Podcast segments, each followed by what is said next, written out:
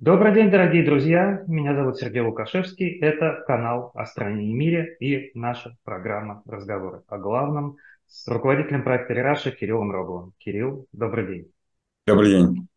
И как обычно, напоминаю, пожалуйста, ставьте лайки, комментируйте наше видео, чтобы его посмотрело больше людей. Подписывайтесь на каналы Эраша в Телеграм, на каналы в YouTube и в Telegram о стране и мире. И слушайте наш разговор не только в YouTube, но и на радио Сахаров. Это приложение для а, Android и а, iPhone, где можно слушать самые лучшие интересные подкасты на темы политики, истории и культуры.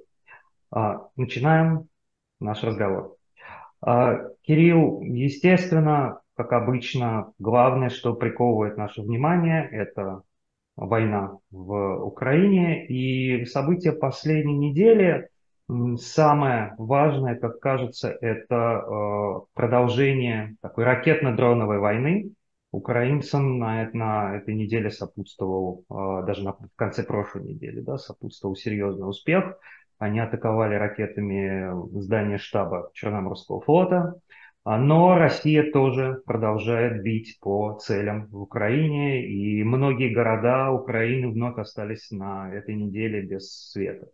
Но, наверное, еще более важно это то, что каждая из сторон пытается э, увеличить свои возможности, свои ресурсы в этом противостоянии. Украина, похоже, получит какое-то количество дальнобойных американских ракет от КАМС. С другой стороны, стало известно, что Россия и Иран ведут переговоры тоже о поставке э, ракет э, среднего радиуса действия, э, которые Россия начнет закупать у Ирана после того, как в конце этого года истечет срок санкций, наложенных на Иран ООН, запрещающий стране продавать а, эти ракеты. А, и вот эта ситуация, она как-то очень напоминает, да, заставляет вспомнить большую статью Валерия Залужного, по-моему, год назад еще вышедшую, о том, что, в общем, судьба этого противостояния между а, атакующей Россией, защищающей свободу Украины, будет во многом зависеть от способности Украины адекватно противостоять э, России именно вот в возможности наносить э, удары с воздуха по эм, разнообразным целям. Вот как вам кажется, э, есть ли основания надеяться, что Украине удастся здесь нарастить действительно свой потенциал, а с другой стороны России удержать свой потенциал? Я не знаю, я думаю, что это как, как бы, ну, то есть новость в том, что а, в том, что украинские удары за последние недели стали более чувствительными эффективными. Это серьезные удары, раньше такого не было, практически не было. Да? Они учащаются, вот такие существенные удары по инфраструктуре, они нарастают. Россия давным-давно бомбит э, украинскую инфраструктуру и мирных э, жителей, а, а вот обратные э, такие существенные удары, они это, это история последнего месяца, последних недель. В этом смысле динамика вот на этой стороне. И если это будет развиваться, то это как, как бы это, это, это существенная будет такое, такая подвижка в войне, Именно потому, что это новость, это, это новая ситуация, которой раньше не было. В то время как Россия как бы находится в том же тренде, что и раньше, вот, ну, там тоже а, она вынуждена демонстрировать эффективность, военную эффективность своих ударов, но как бы это меньшая новость, чем украинские эффективные удары.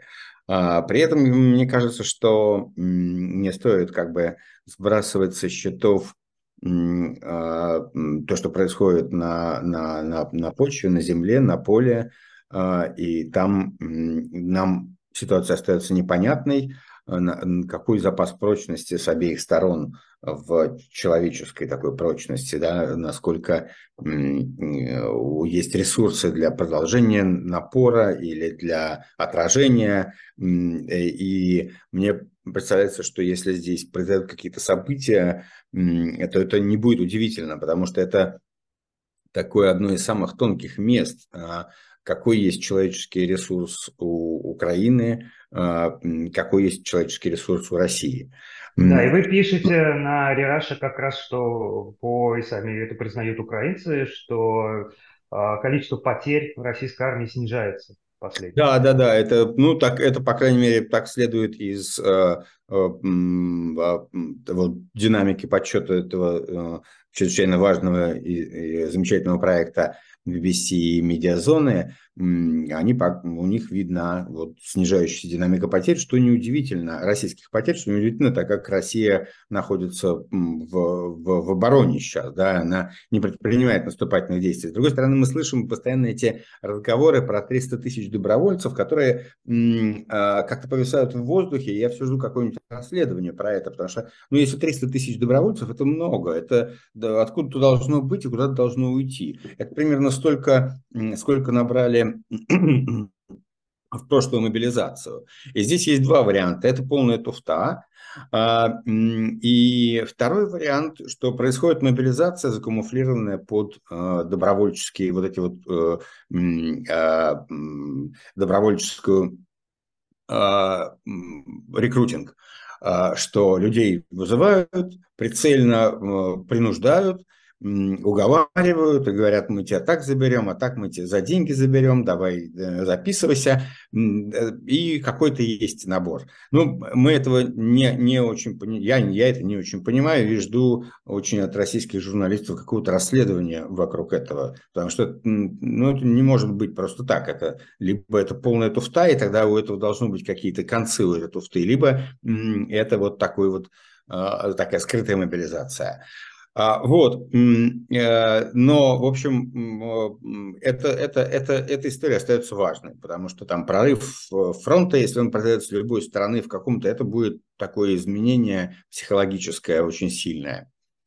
А, а вот, поэтому мы в ситуации неопределенности.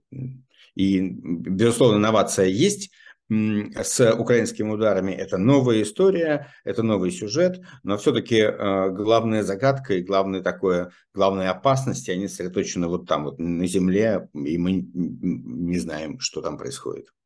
Я хочу вернуться э, все-таки вот к этой теме э, закупок, закупок вооружения. Вот Россия якобы, возможно, будет покупать снаряды у Северной Кореи, ракеты у Ирана. Но еще вот недавно, перед войной, тогда же, когда мы считали, что армия Путина это якобы вторая помощная армия в мире, Россия была и в списке, в первой десятке, если в первой пятерке даже, а, экспортеров вооружения.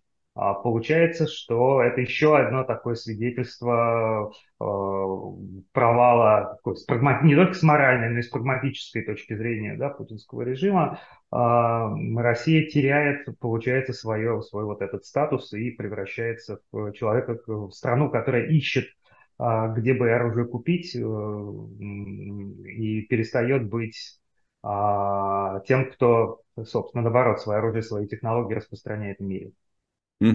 Да-да-да, это такая история тоже, про которую на этой неделе мы писали на основании там нескольких западных доклад, докладов и источников а, про место России в, экспорте вооружений, на рынке экспорта вооружений. И это, конечно, удивительная история. Вообще, как бы а, Путин, а, безусловно, войдет в историю как лидер, который, в общем, добился разнообразных успехов, там, какие-то мнимые, которые какие-то менее мнимые, как какие-то, их по-разному можно оценивать, но которые э, удивительным образом, а, оставаясь э, э, в своем стремлении остаться при власти, зашел в такой тупик, когда он уничтожил практически все, все то, что можно было считать завоеваниями его в первой половине его правления.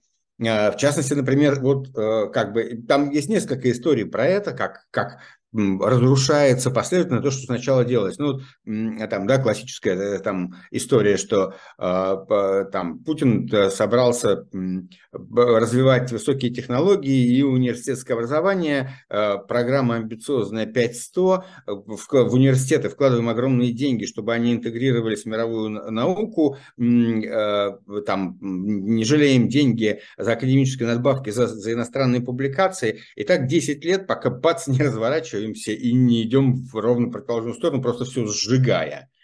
А, и, но это еще небольшие деньги. А вот большие деньги – это когда ты, например, а, страшно э, сконцентрирован на торговле газом с Европой, десятилетиями с ней обсуждаешь как бы эту торговлю, выстраиваешь позиции на, на европейских рынках, э, строишь эти самые три, три новых э, газопровода, а потом бац, это тоже все, все пухаешь и просто взрываешь и просто выкидываешь в окошко.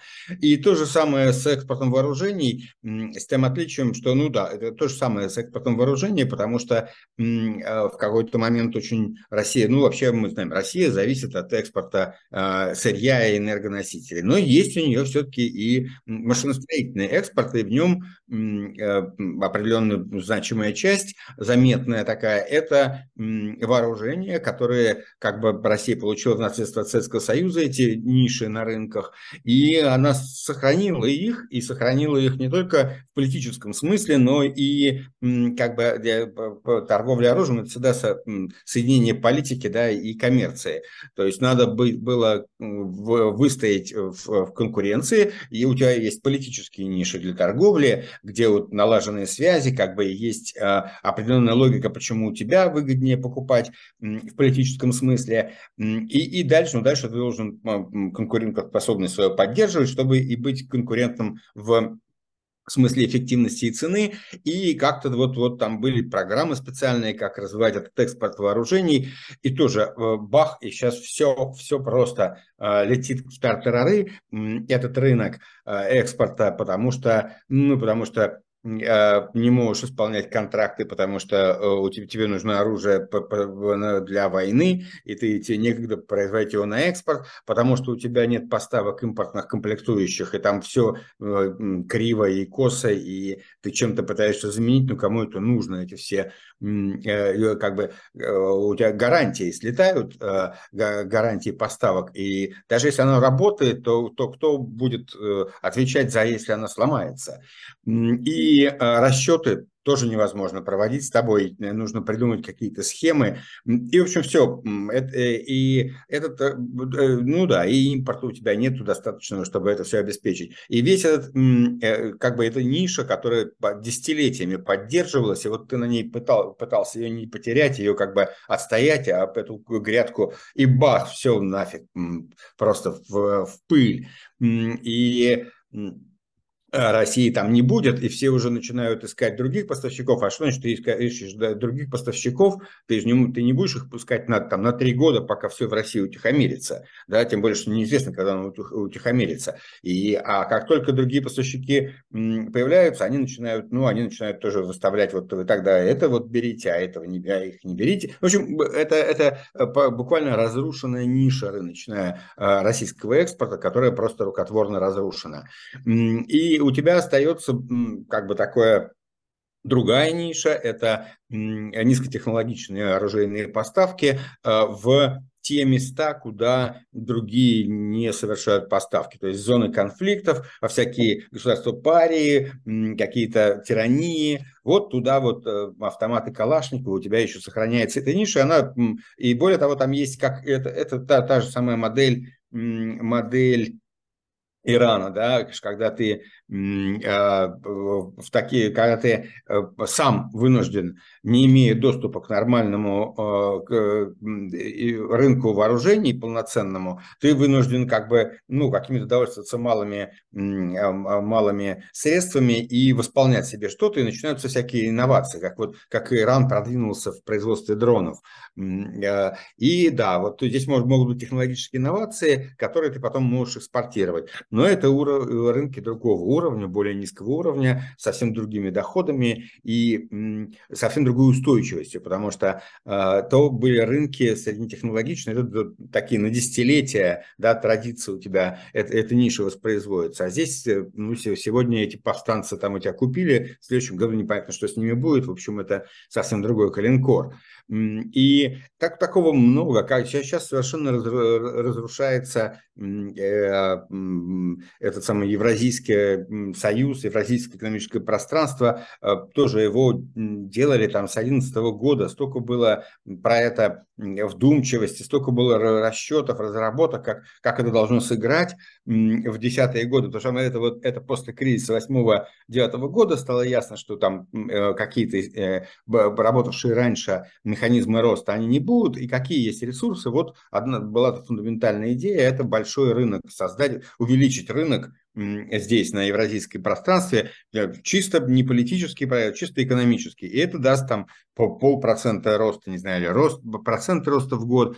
Такие были расчеты. Ну и вот сейчас все э, тоже в тартарары 10 лет этому, э, этим занимались, и, и все, развернулись за два дня и поехали в другую сторону.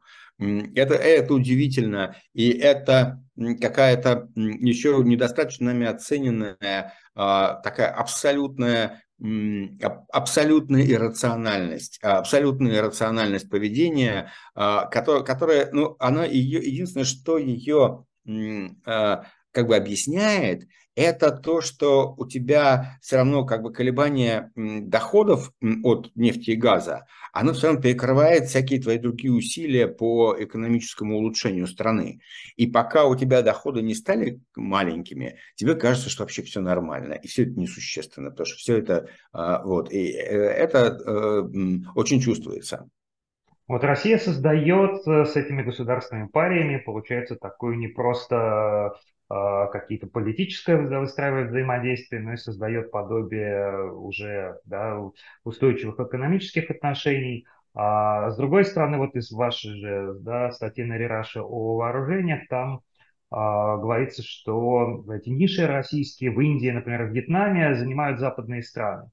То есть меняется вообще конфигурация а, в этом смысле, ведь ну, часто торговля оружием, она связана и с политическим союзом. В общем, не будешь покупать оружие у того, кому политически абсолютно не доверяешь, и выстраиваются какие-то новые сети доверия. То есть меняется, э, благодаря этому меняется вообще конфигурация э, мировых э, экономических и политических взаимоотношений, так? Да, да, да, э, это э, э, как бы такая геополитическая фрагментация, модная тема. И опять-таки у нас и про это был материал на этой неделе, на прошедшей. И это был материал любопытный, потому что мы там отталкивались от статьи в Bloomberg Economics про то, что там идея такая, что как бы менеджеры и SEO всякие, они ну, как бы э, для них слово геополитика стало важным, и они, оно постоянно теперь присутствует в их речи. И вообще, значит, есть, значит, так, такой тренд, что все почувствовали политическую небезопасность э, глобальности, и что вот ты там строишь заводы там-то, а что там будет через несколько лет с политикой? Куда это? То, то, то ли там потеряют они, как Россия начнет воевать, ты там потеряешь из-за санкций свои активы, то ли они сами тебе перекроют э, как, э, те или иные каналы. В общем, э, как бы идея такая, что для всех менеджеров в мире, теперь для крупных менеджеров, для инвесторов, для них фактор геополитического риска, он совершенно стал другим. И после этой вот истории э, идиотической с Россией и с Путиным, а, он совершенно стал другим, а, ну, даже, даже больше, потому что это началось еще с ковида, да, вдруг обнаружилось, что есть такие, как бы, ситуации, когда государство начинает регуляторно перекрывать рациональные экономические потоки, ну, там, в силу разных причин, и, и никого это не беспокоит. Все, решили, вот все перекрываем, и вот э, идем в другую сторону. И э, э, логика инвестиционная, она тоже начинает меняться в связи с этим. И здесь э, очень интересный момент, потому что, ну, там, с одной стороны, как бы сокращаются там данные, которые вот в этой, в этой заметке, о которой я говорил, приводились, это было о том, что сокращаются что темпы роста торговли внутри условных блоков, те, кто поддержал санкцию и те, кто не поддержал санкции, анти, направленные против России, там, там, там торговля растет, а между ними темпы роста торговли гораздо ну, существенно меньше динамика хуже. И, а вторая часть – это инвестиции, что как бы инвестиции, они, ну это началось еще с торговой войны между Соединенными Штатами и Китаем, э, и вообще такой большой тренд в, в Соединенных Штатах, что, дескать, вот Китай наш теперь соперник, и нефига туда инвестировать. И действительно, э, инвестиции разворачиваются как бы в сторону своих, э, и это интересно, потому что если мы посмотрим, вот то, тоже мы писали какое-то время назад об этом, что какое одно из главных из, э, э, изменений, которое там произошло в мире за последние 25-30 лет, оно заключается даже не в том, что автократия, ну, считается, что есть реверс такой демократический, что после э, периода демократизации бурной в конце 20 века, в 2000-е годы начал, начался откат, когда как бы демок, количество демократии сокращается и количество авторитаризмов растет. Но самое главное там не в том, что вот сколько их там стало демократиями, сколько авторитаризмами, а в том, что если мы посчитаем в экономику, ВВП авторитарных стран там в конце 90-х годов, а, то это там будет, по-моему, 24%, а сейчас это 45%. И вот это перераспределение оно гораздо важнее. То есть это, это, э, этот, этот блок, он стал гораздо более влиятельным экономически. И почему это произошло? Это произошло прежде всего, потому что с 90-х годов пошли массированные инвестиции в Китай и вообще вот в, этот, э, в развивающиеся страны, э, многие из которых были на грани авторитарности или были полуавторитарности, авторитарными или авторитарными, но туда шли инвестиции. И, и эти, этот мир поднялся, Параллельно были очень высокие цены на нефть, что тоже давало возможность авторитарным странам, зарабатывающим на нефти, инвестировать. А, и вот два, и как бы, и поэтому потоки инвестиций, они стали такими политическими, политически индифферентными. И у а, развивающихся, в том числе развивающихся авторитарных стран, у них возможности инвестиционный доступ к инвестиционным ресурсам поднялся на порядке. А, и, скажем, там те разговоры, помните, там в конце 90-х годов, начале 2000-х годов, которые говорились о том, что там для инвестиций нужно создать институциональные условия, институциональные условия, это все куда-то отодвинулось в глубокую, на глубокую периферию. Какие там институциональные условия, ты обеспечь мне текущий, текущий возврат, э, и нормально будем работать бизнес as usual. Так, такой, и нас политика не интересуется. Вот этот вот тренд геополитического взгляда бизнеса на а, эти вопросы. А, тренд, который а, понимает, что как бы напряжение между, между демократиями и авторитарными странами в силу войны э, России в Украине и растущего напряжения между Китаем и США, а, геополитическое напряжение растет и геополитические риски растет. А теперь надо думать, куда ты инвестируешь, потому что если ты проинвестируешь в Китай, а он завтра скажет всем там, в силу торг... логики развития торговой войны США, скажет, что всем инвесторам идите, то это твоя проблема будет. И там в Германии приняты законы об этом, и постоянно есть такая идея, что бизнес должен быть готов, что к, к, должен понимать, что геополитические риски есть, и что государство не будет по ним отвечать а, и оставляет за собой право действовать вот в интересах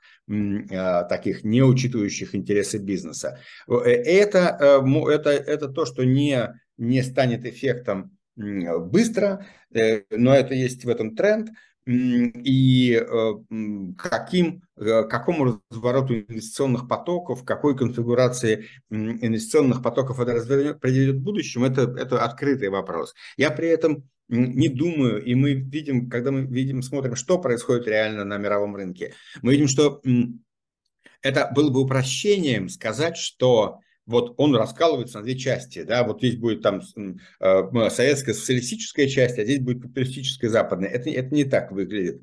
Это не так выглядит, потому что для стран глобального юга, для развивающихся стран, даже для Китая, торговля с Западом все-таки является настолько основой экономики, что это нельзя разорвать. Вот, вот представить себе вот этот вот разрыв, что вот здесь вот стенка, вот здесь эти торгуют между собой, а эти между собой, это, это мы так далеки от этого. Это должна быть еще такая катастрофа произойти, чтобы это началось. Проникновение очень большое, и оно продолжается, но э, в нем возникла эта бацилла, это мысль о геополитических рисках, которая будет сейчас немножко деформировать эту картинку, ее перестраивать каким-то образом, и мы еще не знаем финальной конфигурации, э, но я думаю, лет через пять мы поговорим, и уже будет видно.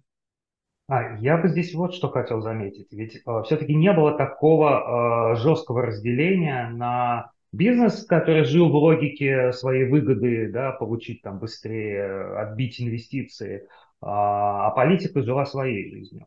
Потому что ну, политические акторы действительно приезжали в, в Россию там, или Китай и другие страны и занимались, собственно, лоббированием интересов своего бизнеса своей страны э, и договаривались там о лучших условиях.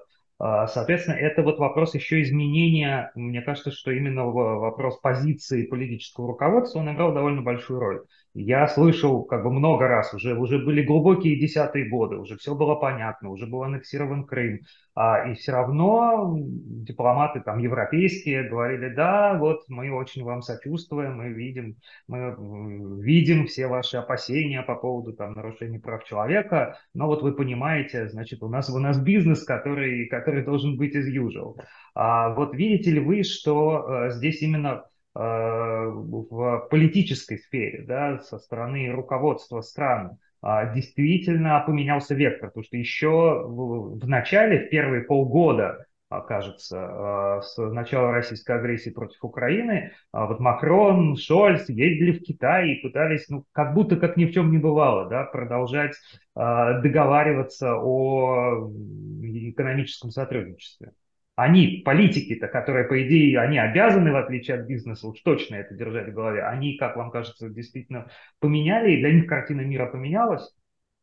Но а, нет, а, она поменялась а, не для них, а она меня меняется в целом, потому что э, как бы чтобы э, картина мира поменялась у Шольца, он как там, лидер демократической страны, для этого она должна поменяться в, в стране.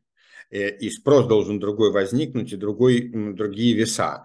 То есть в, там, 10 лет назад веса были такие, что, ну вот, да, Путин там при, придавливает у себя оппозицию, конечно, он там, не, это все нехорошо, у них демократии мало, но в сущности это их э, вопросы, ничего такого страшного не происходит, торговать с ними можно, и совершенно не факт, что торговля не является способом привязать их, а, держать их в узде, как бы э, привяз... В этом же была идея, и более того, эта идея долгое время работала. Вот политик сейчас все обожают ругать, но вот мы уже, по-моему, говорили, что вот политик работал 30 лет там, да, а потом она перестала работать. И это вопрос, но это не то, что вот она всегда была ложной и э, вредной. Нет, это не так. И они, как какое-то поколение политиков, они ожидали, что это еще может сработать в плюс, а потом выяснилось, что это работает в минус. Ну так устроено. Э, а это вот разница, простите, они добросовестно заблуждались, или действительно эта политика до какого-то момента в действительности играла позитивную роль? Это не одно и то же. Ну как, это, это, ну, ну, это, это, на это надо смотреть не, не как вот, что они, э, такие конкретные люди заблуждались или нет, а как на температуру в бассейне. Вот у вас в бассейн льют холодную воду и горячую. Когда в бассейн налили, в, в нем была теплая вода начали подавать холодную воду. Вода стала немножко холоднее. Вы говорите, ну вода холоднее, но купаться можно. Потом вдруг туда бросили такую-то самую тонну льда. Вы говорите, йола, вы, вы, выпрыгиваем. Да, это уже все, это невозможно. А пока тонны льда нету, вам некоторые говорят, вот видите, пьет холодная вода, становится холоднее. Сейчас ведь тонну льда бросят. Ну, может быть, бросят, может быть, нет. И вы не, не выпрыгиваете из бассейна в смысле, что завтра там будет еще э, уже холоднее, а завтра будет тонна льда. Э, такого нет в истории. И вот когда это случается, перелом создается, то тогда они поворачиваются. Может быть, там кто-то должен быть, прозорливее и раньше о чем-то думать. А, а может быть, э, кто-то может быть прозорливее. Там в 69 году э, там Вилли Бранд был прозорливее в другую сторону. Он говорит, давайте все-таки с ними торговать. А, ты что, ты что, да, вот мы вот так вот будем тоже и оказалось, это очень такая интересная выигрышная политика, ну, она много дала для, как бы, для Европы а, вот для, для лучшего периода Европы, там, с середины 80-х годов до начала 2000-х, в смысле а, э, ее Остполитики, взаимоотношений с Россией и расширения, э, очень много всего дал, дало то, что, чему толчок дала Остполитик как, как новация. Это тоже есть. Э, и поэтому не нужно думать, что вот мы, нам все известно было заранее, а они такие глупые не, не знали. Мне кажется, это, это, это, это перспективное упрощение. Да, давайте вот от этой же темы чуть-чуть оттолкнемся и пойдем э, при этом э, в другую сторону, обратно по направлению к э, внутрироссийским делам. А, вот вы сказали действительно, что пока идет поток доходов, вот эти все мелкие, в кавычках, вещи, потеря тут рынка вооружений, там, они не играют существенной роли. А, и как бы российское руководство может быть э, довольно успокоенным. Но мы видим, э, что э, растут военные расходы, и даже это до некоторой степени явно правительство нервирует, поскольку был такой микро-медиаскандал, когда в «Коммерсанте» сначала опубликовали данные, что у нас уже расходы на войну и оборону а, превысили там социальные и прочие расходы вместе взятые, потом убрали. Значит, все-таки не хотят, чтобы это знали, а сами, э, видимо, все-таки нервничают из-за этого. Это же так похоже на Советский Союз. Да, это действительно похоже в чем-то на Советский Союз и во многом похоже на Советский Союз. А, но как бы еще в более ранней его стадии. Ну, сегодня это уже э, как бы про бюджет следующего э, проектировки бюджета, основные направления бюджетной политики, они опубликованы, они известны, и а, как бы благодаря еще там публикациям западных агентств, которые, в частности, основаны на закрытых каких-то материалах правительственных, которых мы не видели, но которые они пересказывают. Мы, в общем, понимаем, что там происходит. Мы видим, что э, как бы этот, э, ну вот, да, это началось э, с публикации Бориса Грозовского, который, значит, попробовал подсчитать расходы на расходы бюджета в этом году, да, каковы они будут, и пришел там к определенным э, цифрам, э, там, что это примерно там приближается к 10% как 6%, 6 ВВП и к 10 триллионам рублей, там 9 с чем-то триллионов рублей, э, э, считая, что, как бы вместе считая открытые оборонные расходы и засекреченные статьи в разных, в разных статьях расходов, там есть засекреченные э, статьи, которые, скорее всего, все Э, про войну. И вот, значит, вот, это вот э, э, этот подсчет был сделан, и мы видим, что проектировки этого года, в общем, они как бы, проектировки на 24 год, они, в общем, близки к тому, что к тому, что было в подсчетах Грозовского, и что, в общем, если особенно смотреть в долларовом выражении, то как бы примерно то же самое проектируется на следующий год, и это опять, э, скорее всего, 6, не менее 6% ВВП на военные нужды, и где-то между 30 и 40 э, процентами всех бюджетных расходов. Это вот война. И это, конечно, такие чудовищные цифры, а, чудовищные... СССР на пике были, было чуть ли не 60%, да? Или я не точно помню? Ну, э, там есть очень разные подсчеты про СССР. 60% э, э, бюджета – это, я думаю, не не, не правдоподобно, и они были меньше. Я сейчас не, не берусь сказать, тем более, что там как, как очень много было цифр, я давно никак не по эту полемику, я когда-то ее занимался, но не помню. Но я думаю, что, а, э, насколько мне помнятся цифры, а, это примерно порядка там 15% расхода бюджета. Очень условно я говорю, и это очень много. Средние по миру расходы на оборону э, э, по вот данным Стокгольмского международного института исследований там, мира, который занимается этими, этим, э, это 2,2 э, ВВП. Это вот средний в мире расход э, как бы на оборону. Но Россия сегодня не в состоянии, не в другом немножко состоянии, она в состоянии войны. И это траты на войну, а не на оборону, то, что мы сейчас тратим, то, что Россия тратит. И, но значит, вот там 30-40% а, бюджета, а, расходов его и 6% ВВП. А что это вообще такое? Это, это что? Сколько это? Много или мало? И у нас ВВП примерно 2 э, триллиона долларов. Он там в зависимости от курса будет скакать год от года в долларах – ну, это примерно 2 триллиона долларов. 6% а ВВП – это 120 миллиардов долларов. А, соответственно, а, и э, э, есть подсчеты такие украинского Forbes, который попытался на основании там разных данных, в частности данных Генштаба э, Вооруженных сил Украины, тоже посчитать расходы России на войну. У них получилось, что в прошлом году, за 10 месяцев прошлого года, это примерно 70 миллиардов долларов. И за этот год, это, а вернее, сейчас, за, да, за 18 месяцев 100, а, 170 миллиардов. Вот у них что получилось. Вот так вот. А, и это примерно то же самое. 100 миллиардов а, долларов в год. Или это примерно равняется примерно 315 миллионов долларов в день. Э, и это цифра, которая похожа на расходы бюджета, на то, что посчитал э, украинский Forbes. И по всей видимости, где-то вот здесь вот нам надо на нее ориентироваться.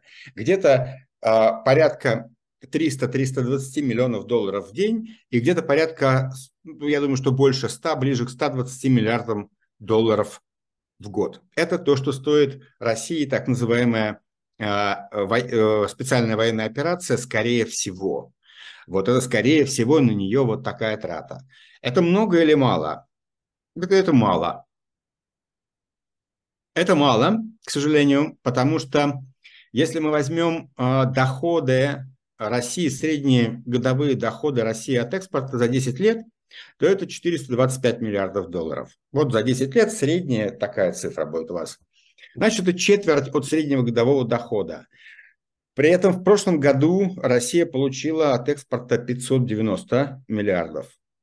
А в этом году получат по проектировкам Минфина примерно 450-460 миллиардов.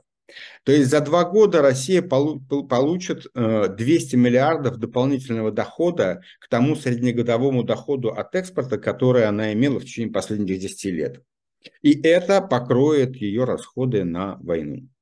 То есть с точки зрения а, вот, такого, вот такого грубого очень подсчета мы видим, что при таких ценах на нефть, как были вот в прошлом году плюс в этом году усреднить, если, даже если их, то это вполне оплачивает вот такого масштаба войну, которая стоит примерно 100-120 миллиардов долларов в год, очень при довольно грубом расчете. Это такая печальная реальность современной э, экономики, современного мира, и современной России. А, э, конечно, конечно, здесь необходимо оговориться, что это не все расходы России, которые она несет в связи с этой идиотской войной, потому что есть расходы, связанные с санкциями, э, потери и расходы, связанные с санкциями. Эти потери, вопреки распространенному представлению, они большие, они большие, значительные. Это и отток капитала, и а, как бы и снижение производительности за счет технологической деградации постепенной, это и возросшая стоимость импорта и логистики, это и ненужные, непроизводительные, как бы лишние расходы на дублирующую инфраструктуру. Все это а, в длительном периоде а, нанесет экономике большой урон а, и уже наносит, только он будет проявлять себя постепенно. Но пока, пока а, это не является таким хирургическим случаем, не является кризисом, потому что вот эти доходы, которые покрывают расходы на войну, они как бы балансируют ситуацию в текущем режиме, и э, страна в результате обречена как бы не переживать быстрый болезненный кризис, за которым будет э, какое-то оздоровление, а вот так вот деградировать в тяжелой, э, в тяжелой продолжительной э, болезни. Но нефтяные цены, в общем, они, если судить по истории, имеют способность да, достаточно быстро при каких-то, при какой-то ситуации падать довольно резко. Ну да, такое бывало. А, хорошо. А, давайте мы э, еще поговорим о внутрироссийских, да, внутрироссийских вопросах, уже не экономических, а политических. И мне кажется важным обсудить э, статью Алексея Навального, вышедшую 25 сентября. Это как с одной стороны совпало с э, известием о том, что он помещен теперь на постоянной основе в помещении камерного типа. А, и это как бы какая-то такая максимальная степень репрессивности, э, которую режим а формально да, может к нему в заключение применять. А, конечно, остается невероятно поразительным, как он, Алексей, оказывается способным в этой ситуации вообще продолжать думать, продолжать политически действовать.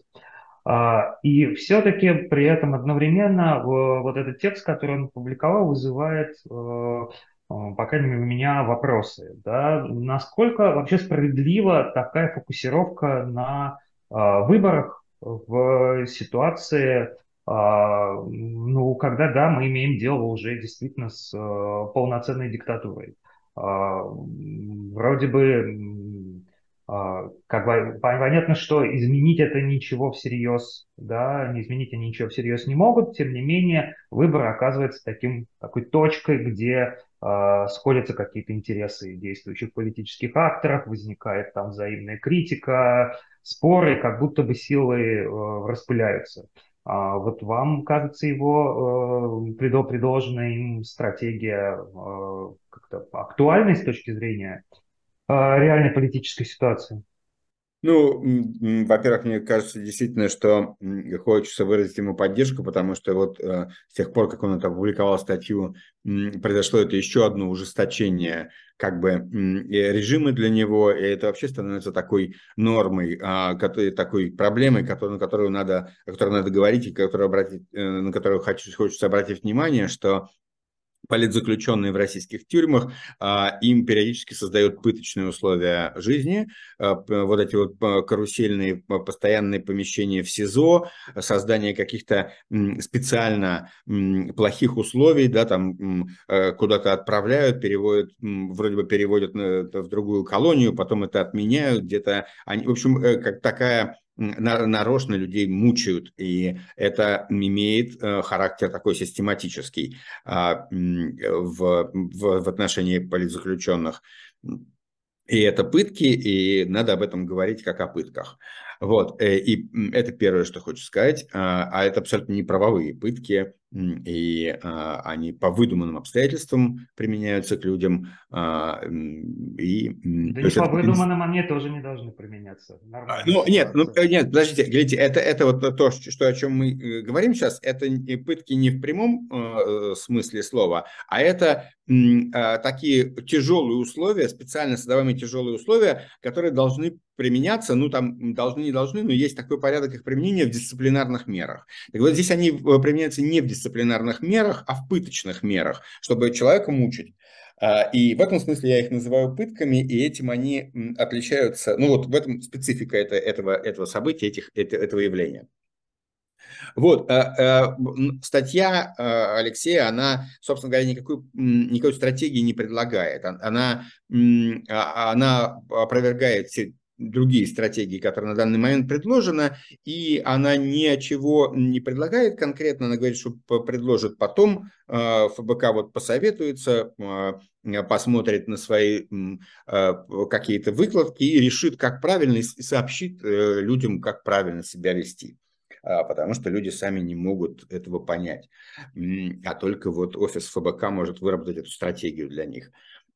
А, и но э, вся, э, вся как бы атмосфера статьи, вся, все, о чем говорит э, Алексей там, это все такое, он как бы он говорит об эффективности опыта ФБК в 2010-е годы. И действительно, как бы полемика, которая возникает сегодня, которая существует сегодня, она существовала все 2010-е годы, и у нее была у этой полемики определенная логика. Еще там на рубеже 2000-2010-х годов среди такой оппозиционной публики российской, либеральной публики сложилось представление о том, что мы все проиграли, что ходить на выборы не, не бессмысленно, потому что там все уже завинчено и все э, э, и не, не за кого голосовать. И э, надо это игнорировать, это, это, это фальш, а не выборы. Этому была противопоставлена новая идеология, в частности, с которой выступал Навальный и которая была очень успешной, что ходить на выборы надо, потому что ты не придешь, это значит просто они разыграют партию без тебя. А, и эта идеология, она дала блистательный успех в 2011 году, когда ну, стратегия протестного голосования сработала, и, э, ну, потом ее многократно пытался, э, пытался э, Алексей как бы воспроизвести, но такого политического эффекта, как стратегия, как в 2011 году уже не было. Умное голосование, в общем, политического эффекта, ну, видимого, никак ни разу не дало. Такого какой-то бучи большой не, не, не создало. Хотя у него были какие-то локальные успехи, которым можно было которыми можно было интересоваться. Но а у стратегии, у этой стратегии было одно такое свойство. Это стратегия, которая работает в а, таких, а, ну, скажем так, мягких или а, полужестких авторитаризмах, то есть где есть еще возможность э, какого-то выступления. Потому как работала стратегия, скажем, 2011 года и могла в какой-то момент э, сработать стратегия там умного голосования, она работала так, что люди идут отдают свои голоса, они отдают свои голоса протестным образом. Э, она, кстати, стихийно работала несколько раз на региональных выборах э, э, губернаторских без вмешательства Навального, а стихийным образом. Люди идут а, а, отдавать свой голос не за того, за кого они хотят а, проголосовать, а против. А потом, когда им говорят, что он выиграл, они возмущаются и идут защищать свои голоса. Вот это ровно то, что произошло в 2011 году. Поэтому эта стратегия, она в пределе, она вот двухсоставная, да, что э, вы, вы идете на выборы, хотя там нет вашего кандидата, вы голосуете против кого-то, а если вас пытаются обмануть, вы возмущены и этому возмущению демонстрируете. Насколько сейчас э, работает это, э, будет работать э, эта стратегия, по всей видимости, ну, это маловероятно, что она будет стратегии, работать, потому что как бы страх велик, люди не пойдут на улицу, издержки выросли, и, скорее всего, вот на данном этапе такой не сработает, скорее сработает вариант стихийного э, какого-то стихийного возмущения, но не вот такой систематический, э, э, так, не, такая систематическая распасовка, которая скорее всего она была очень интересным, да, очень важным находкой в 2010-х годов. Вопрос, работает ли она вот сейчас, в, в, в другом режиме. И это вопрос серьезный, который надо всерьез обсуждать и обдумывать, что с ней может быть. Но есть, по-моему, и другой вопрос, потому что, в общем, как бы у нас есть э, реальность э, сфальсифицированных изменений Конституции.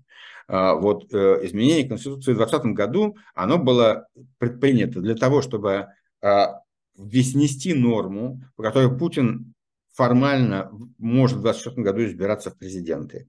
И при этом процедура изменения Конституции была, была сфальсифицирована. И это некоторая большая политическая, большая политическая вещь. Мы не можем это как-то забыть и сказать, что это, это ерунда какая-то. Это изменение Конституции, которое произведено фальшивым образом. И Э, как бы мы, нам не ва, э, зачем, нам, нам вообще не важна Конституция, не нужно продумывать, какой она будет после Путина. Потому что э, прежде всего должно быть изменение Конституции фальшивым образом, не должно приниматься обществом как, а, ну, ну сделали, ну тогда уже проехали, ну все, уже, уже переклеили все. Нет, это фальшивое изменение Конституции, и Путин не может идти на эти выборы, он не может быть кандидатом на них, у него нет на это никаких легальных прав. И мне кажется, это важная, важная тема, которая, может быть, а, в данной ситуации окажется важнее, чем попытка воспроизвести а, те, э, как работа с этой темой. Э, работа с этой темой может оказаться важнее и перспективнее в, данных, в данной ситуации. Э, в конкретных условиях, когда выход людей на улицу напрямую в защиту, как бы в защиту своего протестного голоса, э, это выход на улицу в защиту своего протестного голоса, то есть даже не за своего кандидата, а против, это ну, как бы у тебя, если у тебя очень высокие издержки выхода этого на улицу, сработает ли это? Когда издержки, как даже в конце 2010-х годов, издержки выхода на улицу были еще не очень высокие, да, да, и выходить можно было. Тогда это, это стратегия такого, такая та, та, э, тактика игровая, она работала. Сейчас, скорее всего, уже издержки такие, что она не будет работать. Нет такого задора. Вы же сами показываете, собственно, в другом материале на Рераше по мотивам а, да, статистики ВД-инфо, что а, по сути, уровень репрессий такой, что общество адаптируется и протестность да, понятно, да, по понятным причинам снижается. Да, да, да, есть такое. Ну, мы, мы как бы, да, ну вот, э, в общем, это большой вопрос, э, и о нем нужно э, всерьез думать, чтобы не не, про, не, про, не проецировать как бы а, свои прошлые успехи, а, э, из них не, не обязательно выльются будущие успехи. И есть, и есть это вот для меня еще очень важно, и мне кажется, об этом абсолютно все забыли, что вам фальсифицировали изменение Конституции. Но э, Конституцию так э, российскую нельзя менять, как ее поменяли. В ней написано, что так ее изменить нельзя да, а нельзя проголосовать 200 поправок одним пакетом. А, а, люди э, имеют право высказываться по вот э, изменениям в Конституции. У нас есть изменения в Конституции. Вот раньше было написано так, а теперь мы думаем, надо изменить на сяк. Кто за, кто против. Проголосовали, изменили. А э, вот у нас есть 250 поправок к Конституции, кто за, кто против. То есть как это? Ни, ни за одну не проголосовали поправку Конституции. И не было такого голосования, которое соответствует требованиям Конституции по ее изменению. А значит, Конституция не изменена. Значит, то, что сейчас называется Конституция России, за исключением первой главы, которая э, не, не, была, не подверглась правке, это фикция. Да, первый, второй, да. Э, это фикция, э, и э, мы должны понимать, что Ель, ну, Ельцин, Путин просто не имеет права избираться президентом в 2024 году. Да, большое спасибо. В действительности это очень важный какой-то, с одной стороны, очень важный процесс, э, который происходит в российской оппозиции и внутри страны, и снаружи. Жалко лишь, что он происходит в режиме в таких действительно э, боев и нападок друг на друга, а не в режиме общего брейнсторминга. А, большое спасибо, Кирилл. А, пожалуйста, еще раз призываю оставаться с нами а, и подписываться на наши каналы. И до встречи через неделю. До свидания. Всего доброго. До свидания.